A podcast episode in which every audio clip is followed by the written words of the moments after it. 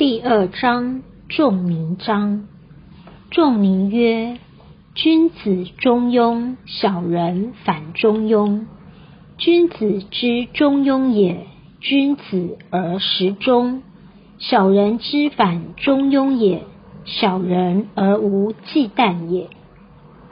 孔子他是集儒家思想的大成，所以子贡曾经说孔子是天众之将圣。子贡这样的赞美孔子，就表示孔子是上天派下来的，可以说是真理的代言人。因此，他的言行也可以说是上天的意志。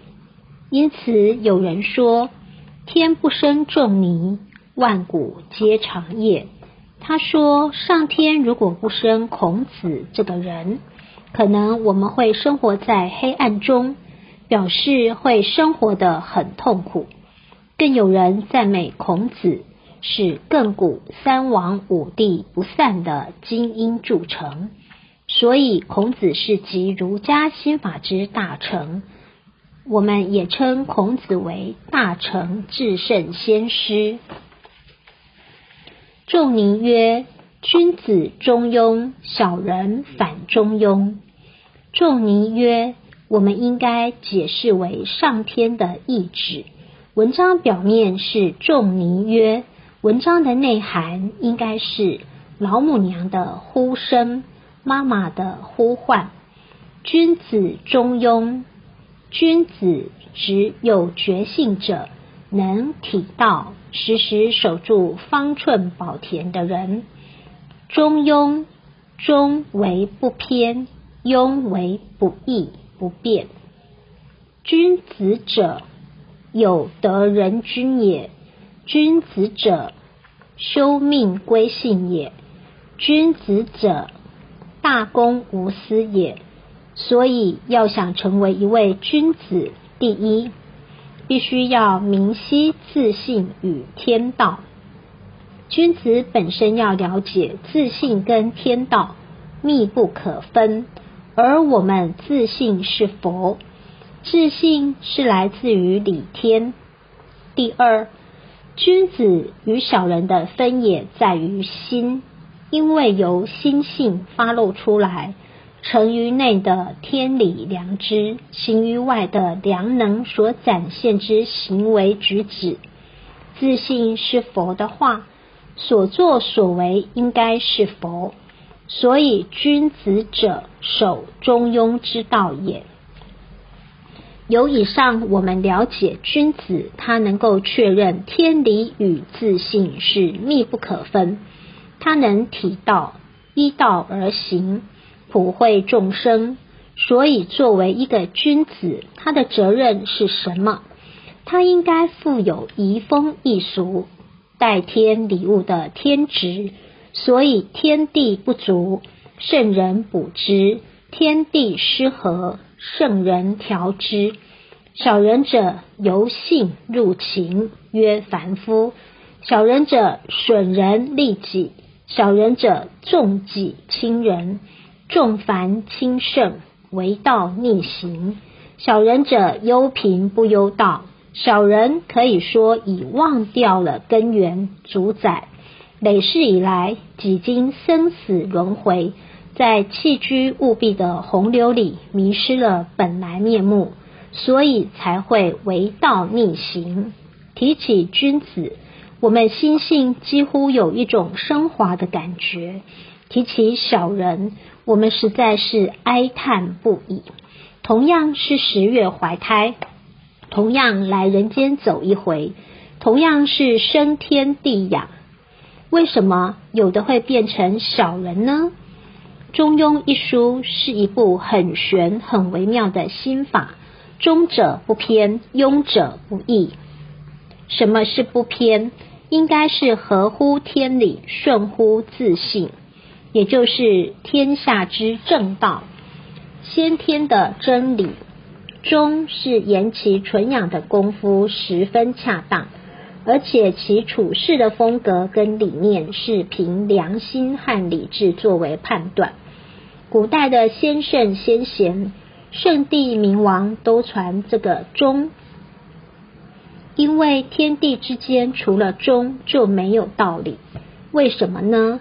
中可以说是千古正中道脉，中为天下之大本，中央物及土及方寸宝地，上天赋予良知良能所在之地。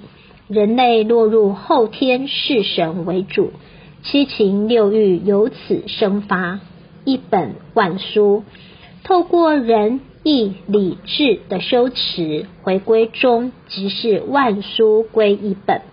除了中之外，天下就没有道。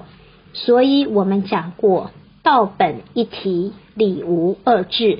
这个理都是中理，因此古代圣帝明王都在传中。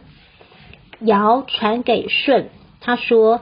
滋耳顺，天之利数在耳宫，允直绝中，四海困穷，天路永中。天之利数就是天运，他很慎重的告诉舜，从此以后我道权并降，道也传给你，权也传给你。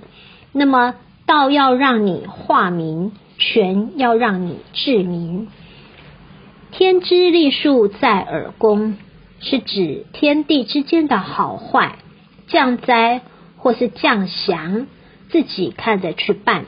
好坏一切都在自己的身上，一定要允直绝中，一定要好好守住这个中，一定要坚守正道，治理天下。天下的众生能幸福或是痛苦，就在你的身上。你要是做错了，让民不聊生、四海困穷的话，就要下台，皇帝命也就完了，天命就要被收回了，天路永远结束，不要再祈求将来会超生了死，没有机会了，天路永终。舜传给禹，因为禹治水有功。三过其门而不入，完全无我，因此把天下让给他。知尔虞，人心为为，道心为为，为精为一，允直绝中。正宫有罪，无以万方；万方有罪，罪在正宫。这个时候也是道将帝王之家，也是单传独授的时候。这个正在秦始皇以前称呼自己本身的意思，之后这个正就成为皇帝的专有名词。人心为为，因为人心善变，人口越多，人心越坏。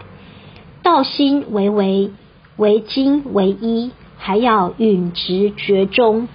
正宫有罪。罪在万方。他说：“玉，如果你本身有罪，你要怎么对天下万方的人交代？所以你要记住，好好的守住这个中。我们所阐述的一切道理，都是来自于天，即是赋予在你自信。所以天理跟自信是这样的契合，不能有任何的偏差。”这个就是中庸，是不变的人道，是常，是不易。人道可以说是天下的定理，不变的法则。修道很平常的，很单纯，很平庸。只要发露道心应试，就不会跟人家争强斗胜，不会长出脚来伤人。一切是这么的和谐。所以庸可以说是道之用，中是道体，庸是道之用，是人的达到，人表露在外的一种行为，发露出来的是五常之德，是率性的，故君子行中庸之道。君子中庸，君子必须静合天理，动合人道。静的时候合天，所以静中必须纯养，动中就要醒察。我要动，我就要来治世化民。静的时候合乎天理，所以天道人道是一致的，一个在内，一个在外。所以君子的所作所为，完全依照中庸之道。君子抱守信、忠、礼。君子时时无自欺。君子时时刻刻守住方寸宝田，不乱此中，至诚不失。所作所为，完全依照中庸之道。